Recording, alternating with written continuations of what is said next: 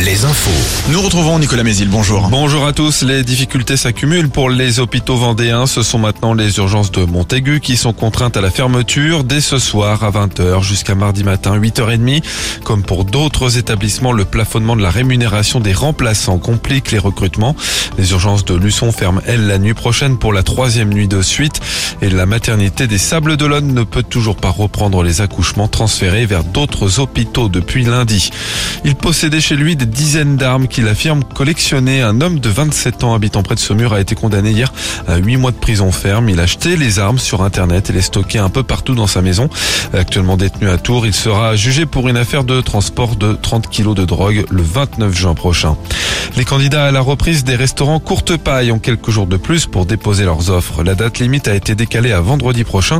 Selon la chaîne de restauration, plusieurs candidats se sont fait connaître, dont un acteur majeur du secteur, mais son nom n'a pas été révélé. Courte paille emploie plus de 2000 salariés.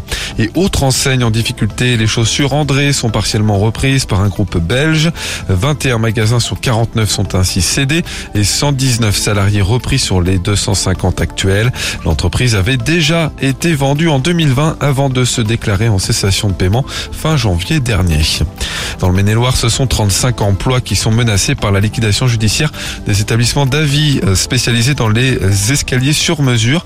Mercredi, le tribunal de commerce d'Angers a prononcé la liquidation judiciaire de l'entreprise située à Saint-Florent-le-Vieil avec poursuite d'activité, poursuite d'activité jusqu'au 3 août. Et un nouveau plan vélo présenté aujourd'hui. Le gouvernement met 2 milliards d'euros sur la table pour les 4 prochaines années avec une série de mesures comme la création de pistes cyclables, l'inscription de tous les vélos dans un fichier national pour limiter les vols et des sessions de formation pour les enfants.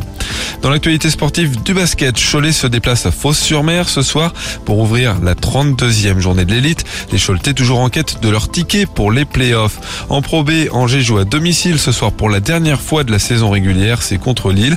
Enfin en National 1, la saison s'achève pour les Sables d'Olonne qui reçoit hier les Sablés relégués mais qui croient à un possible repêchage si jamais un club de National 2 n'avait pas les finances pour être promu. Le temps à front pluvieux nous a concernés en cette fin de nuit, laisse la place à un temps nuageux entre rares éclaircies et averses, les maxi 18 à 20 degrés.